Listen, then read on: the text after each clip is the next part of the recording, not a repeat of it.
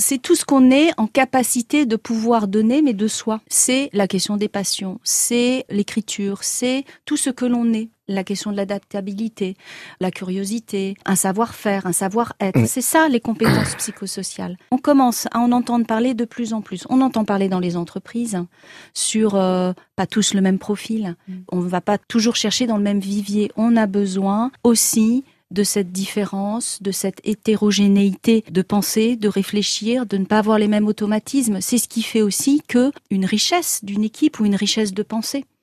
Et ça, ça vient des compétences psychosociales. En tout cas, elles sont à travailler. Elles sont à remettre en lumière. Je vais poursuivre et effectivement, nous, moi qui ne suis pas professionnel de l'orientation, mais qui, de fait, on se retrouve assez fréquemment confronté à ces questions, eh bien, c'est aussi un peu par cet angle-là que j'aime aborder les choses avec eux. Qu'est-ce qui te passionne? Qu'est-ce qui t'anime? Qu'est-ce qui te fait vivre? Sans laisser penser qu'on fera d'une passion un métier et que euh, tout ça sera euh, perméable. Je passe ma passion et mon métier. C'est bien si un métier devient une passion. C'est bien si une passion irrigue un métier.